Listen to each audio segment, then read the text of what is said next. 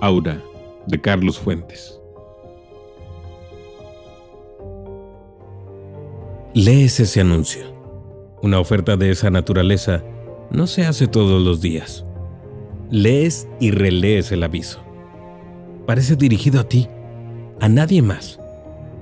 Distraído, dejas que la ceniza del cigarro caiga dentro de la taza de té que has estado bebiendo en este cafetín sucio y barato. Tú releerás. Se solicita historiador joven, ordenado, escrupuloso, conocedor de la lengua francesa, conocimiento perfecto, coloquial, capaz de desempeñar labores de secretario. Juventud, conocimiento del francés, preferible si ha vivido en Francia algún tiempo. 3 mil pesos mensuales. Comida y recámara cómoda. Asoleada. Apropiada estudio. Solo falta tu nombre. Solo falta que las letras negras y llamativas del aviso informen. Felipe Montero. Se solicita Felipe Montero. Antiguo becario en la Sorbona. Historiador cargado de datos inútiles. Acostumbrado a exhumar papeles amarillentos. Profesor auxiliar en escuelas particulares 900 pesos mensuales. Pero si leyeras eso, sospecharías. Lo tomarías a broma. Donceles 815. Acuda en persona. No hay teléfono. Recoges tu portafolio y dejas la propina.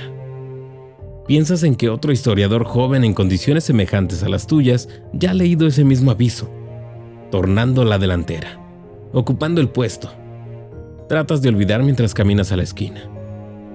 Esperas el autobús. Enciendes un cigarrillo. Repites en silencio las fechas que debes memorizar para que esos niños amodorrados te respeten. Tienes que prepararte. El autobús se acerca. Y tú estás observando las puntas de tus zapatos negros. Tienes que prepararte. Metes la mano en el bolsillo Juegas con las monedas de cobre, por fin escoges 30 centavos. Los aprietas con el puño y alargas el brazo para tomar firmemente el barrote de fierro del camión que nunca se detiene.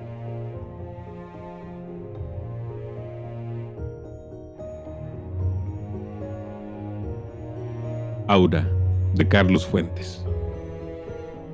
Si te gustaría encontrar algunos de tus libros favoritos en A la voz de los libros, déjanos saber en los comentarios. Yo soy Alex Ruelas. Hasta la próxima.